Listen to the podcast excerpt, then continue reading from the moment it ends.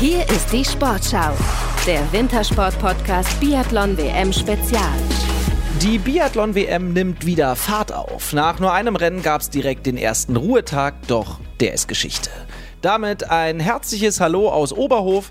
Mein Name ist Uri Sahavi und wir blicken voraus auf den Sprint der Frauen, an dessen Ende möglicherweise die erste Medaille für Deutschland steht. Nach dem verpatzten Auftakt in der Mixstaffel mit dem sechsten Platz liegen die Hoffnungen der deutschen Fans jetzt auf Denise Hermann Wick. Die 34-Jährige war so ziemlich der einzige echte Lichtblick am Mittwoch, schnellste auf der Strecke, nur einen Fehler am Schießstand. Das macht Hermann Wick also eigentlich zu viel mehr als nur einer Hoffnung. Ihre aktuelle Form macht sie zur Favoritin. Dementsprechend ist das mediale Interesse riesig und es ist gar nicht so einfach, die Einzel-Olympiasiegerin vors Mikro zu bekommen. Mein Kollege Christoph Nah hat es gestern am Ruhetag trotzdem geschafft. Ja, Denise, es war nicht der Auftakt, den sich das deutsche Team gewünscht hat. Ähm, wie ist denn das Team damit umgegangen, dass es gestern nicht äh, mit der Medaille geklappt hat? Ich sag mal, eine Medaille ist natürlich in Mixed richtig schwer, das weiß man, da ist die Konkurrenz extrem stark. Aber wir wissen, dass wir natürlich, wenn alles glatt läuft, da auf jeden Fall mit drum kämpfen können. Das war auch unser Ziel. Aber da muss halt einfach alles gut passen und sag mal, es ist dann doch ja, von der Situation Heim-WM erstes Rennen, da sind dann doch vielleicht mal noch ein paar Anspannungen da. Aber ja, wir halten als Team zusammen und es kommen noch ein paar Rennen und ich glaube, alle, die auch gestern gelaufen sind, das war die Top-Besetzung, die haben alle schon richtig gute Ergebnisse stehen in der Saison und das macht natürlich Lust auf mehr trotzdem und ja, da helfen wir zusammen und da versuchen wir jetzt äh, gute Vibes trotzdem aufzubauen in Richtung auch von den nächsten Wettkämpfe. Man hat das Gefühl gehabt, dass bei manchen ihrer Teamkollegen der Erwartungsdruck dann doch ein Problem war, bei Ihnen gar nicht. Wie, war, wie haben Sie sich selber gefühlt beim Rennen? Ja, sag mal, als Position 2, da ist man so ein bisschen mittendrin und natürlich aus so einer Defensive raus ist es dann doch auch leichter natürlich zum Laufen und auch zum Schießen. Sag mal, wenn du natürlich da Schluss läufst oder auch gerade Start und die All Eyes natürlich nur auf dich sind, dann ist es noch mal ein bisschen was anderes und Heim-WM hat noch keiner erlebt. Sag mal, das muss man jetzt mal schauen. Aber ich glaube, der Auftakt ist gemacht und ja, da muss man doch einfach entspannt bleiben, weil am Ende die Wettkämpfe sind die gleichen, gleiche Länge, die Scheiben sind gleich groß und gleich weit weg.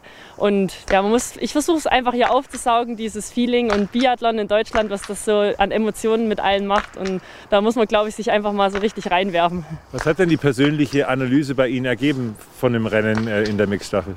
Ja, es war natürlich schön, dass ich so mal an dem anknüpfen konnte, wo ich jetzt mal die letzten Rennen auch gelandet bin, jetzt auch vom, vom Gefühl, vom Laufen her.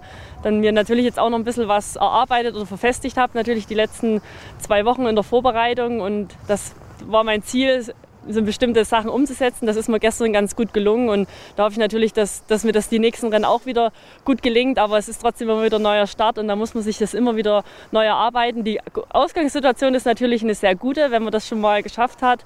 Aber es ist trotzdem jeder Tag neuer und da muss man auch von Tag zu Tag leben. Und ja, ich hoffe mal auf faire Bedingungen auch beim Sprint. Man sieht auch, die anderen sind auch natürlich gut in Schuss, aber man muss immer bei der Sache bleiben, fokussiert bleiben, sich nicht ablenken lassen und aber trotzdem natürlich diese Atmosphäre doch ein bisschen aufsaugen und gerade in der Schlussrunde, das pusht dann schon extrem. Unser ARD-Experte Arndt Pfeiffer hat gesagt, von allen Deutschen haben Sie eigentlich die beste Situation, weil Sie müssen gar nichts mehr beweisen. Sie sind schon Weltmeisterin, Sie sind Olympiasiegerin. Das ist hier alles nur noch on top. Kann man das wirklich so angehen? Ja, wenn das der Chef sagt, dann hoffe ich mal, dass das so ist. Aber ja, klar, Olympia Gold kann man jetzt nicht toppen und sagen wir, Östersund mit WM-Gold. Aber man will natürlich Sachen natürlich, oder man will natürlich die Leistung, die man jetzt auch im Winter gebracht hat, natürlich jetzt auch wieder zeigen, weil dafür trainieren wir die ganze Zeit und da muss natürlich die Formkurve, sollte natürlich auch auf ein Großereignis hin passen. Am Schießstand, das ist natürlich trotzdem immer ja, Tagesform auch ein bisschen, was man jetzt nicht ganz so immer beeinflussen kann. Aber ich denke, dass sag mal, die Grundausgangssituation eine gute ist, um eine entspannte WM auch irgendwie zu schaffen, weil der eigene Erwartungsdruck das sollte natürlich jetzt nicht so limitierender Faktor sein, was er jetzt bei mir schon manchmal auch war. Aber ich zehre natürlich auch doch von ein bisschen Erfahrungen und ich hoffe, dass, dass ich es einfach genießen kann, weil toppen kann ich es nicht mehr und von daher ist es eine gute Ausgangsposition. Da hat Arndt ganz recht. Was erwarten Sie für einen Sprint? Wie wird es wie wird's laufen am Freitag? Ja, ich erwarte mal, dass ich mindestens zweistellig in den Laktatbereich komme. Ja, es wird, es wird spannend. Also es ist natürlich auch ein bisschen mit der großen Sägespäne-Runde auch ein bisschen eine Runde, wo man auch mal doch einen Windschatten haschen kann, was auch natürlich mit ein bisschen Glück, wie komme ich mit Gruppen zusammen, natürlich ein bisschen einhergeht. Sagen da hoffe ich mal, dass dass nicht so viele Gruppen zusammenkommen, dass ja wirklich jeder so sein, sein Potenzial zeigen kann oder halt eben auch nicht. Und ja, ich versuche natürlich da wirklich fokussiert am Schießstand zu bleiben und die Scheiben natürlich abzuräumen. Mal gucken, wie es vom Wind wird. Die Strecke ist natürlich auch, was am Schießstand natürlich immer ihren Tribut zollt, die ist extrem schwer. Aber ich hoffe auf einen fairen Wettkampf und dass es natürlich spannend wird bis zum letzten Meter. Sie haben es ja gestern äh, schon äh, gesehen. Welchen Faktor werden die Zuschauer, werden die Fans haben bei so einem Sprintrennen?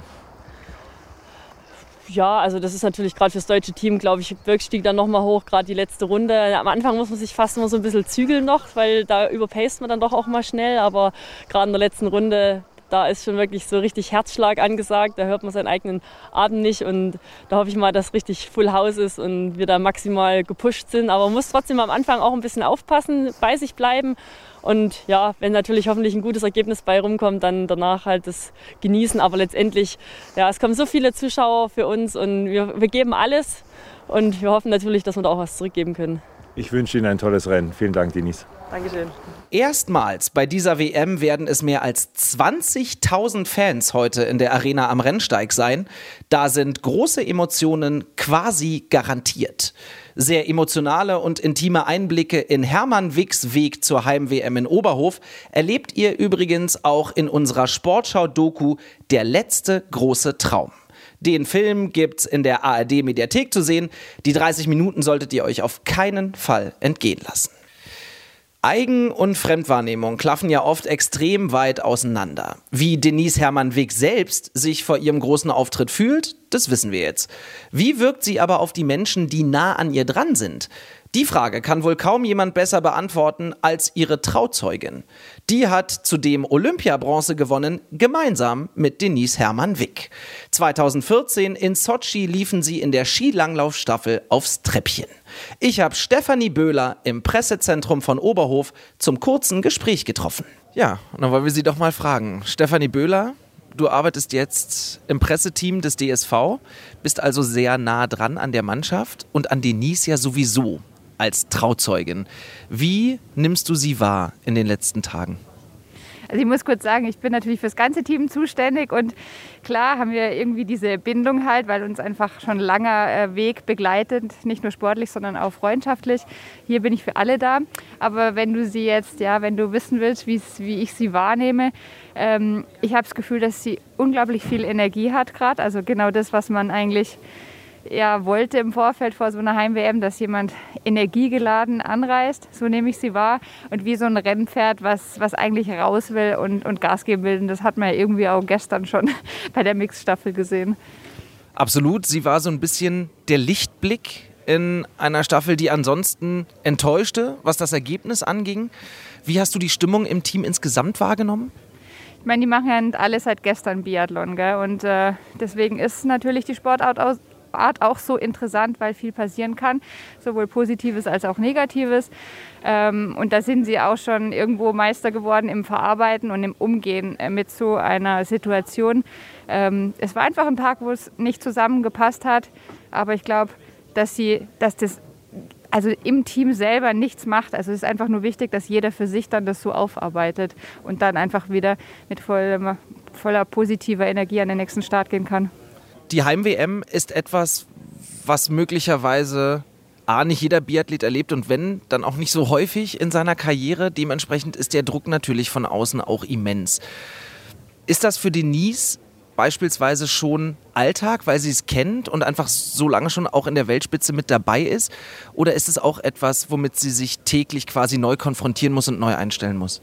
Ich glaube, sie weiß einfach, wie sie damit umgehen muss. Also das hat sie einfach gelernt. Sie ist schon also ich kenne eigentlich kaum einen Mensch, der strukturierter ist wie sie und also nicht nur strukturiert, sondern die Pläne, die sie sich macht, die zieht sie auf Vollgas durch. Also und die gehen auch meistens auf. Also sie ist irgendwie für mich war sie schon immer irgendwie so ein, wie sie war ein Siegertyp. Sie hat auch Täler durchlaufen, logischerweise, wie, wie jeder andere, aber ähm, so diese, diese Bewusstheit oder diese Entscheidung, ich, ich gehe jetzt den Weg und den ziehe ich auch durch, das finde ich schon krass bei ihr. Und ähm, ich glaube, sie hat für sich einen Weg gefunden, wie sie jetzt mit diesem Druck umgeht. Äh, sie weiß, was sie sich vielleicht reinzieht, was geschrieben wird und was nicht, auf gut Deutsch. Ähm, und ich glaube, das hilft ihr dann, sich wirklich auf das Wesentliche zu konzentrieren und fokussieren. Du kennst Denise jetzt schon eine ganze Weile.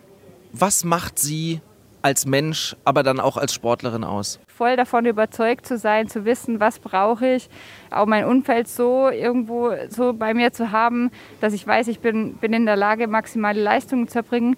Das äh, zeichnet sie meiner Meinung nach als Sportlerin aus. Und als Mensch auch in der Mannschaft würde ich sie wirklich so also sie, sie ist schon ein sehr sozialer Mensch. Also obwohl sie natürlich auf sich selber schauen muss und, und, und ihren Weg da geht, ist sie trotzdem für die Mannschaft da und finde ich, äh, macht, man merkt auch, wenn jetzt, wenn man jetzt so in der Mannschaft dabei ist, es wird viel gelacht das, äh, beim Essen und das ist schon mal so ein Zeichen, dass es einfach passt. Dann mal Butter bei die Fische. Jetzt steht also der Sprint der Frauen an. Was traust du ihr zu? Alles. Sie sagt, ihr Motto ist für diese WM, alles kann, nichts muss. Ich sag, es kann. Ich dachte, du sagst, alles wird vielleicht. ja, ähm, es ist alles drin. Super, vielen Dank. Also, es bleibt festzuhalten, die Stimmung im gesamten deutschen Team ist offensichtlich trotz des Fehlstarts gut. Was soll denn dann eigentlich noch schiefgehen bei der Mission erste Heim-WM-Medaille für Deutschland? Wer sich hier so umhört, um die Arena am Rennsteig, der stolpert immer wieder über ein Wort. Druck. Geht nicht nur mir so, sondern ist auch meinem Kollegen Thomas Kunze aufgefallen. Dass unter Druck Diamanten entstehen, das ist ja soweit bekannt. Manchmal entstehen aber eben auch Probleme. Diese Biathlon-Heim-WM ist bei aller Freude auch ein riesiger Stressfaktor. Das steht schon nach dem ersten Wettkampf fest.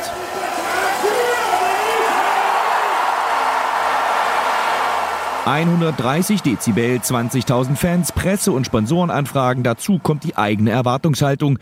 Für Vanessa Vogt, die quasi in Oberhof wohnt, ein mentaler Rucksack, der Druck macht und Stress verursacht.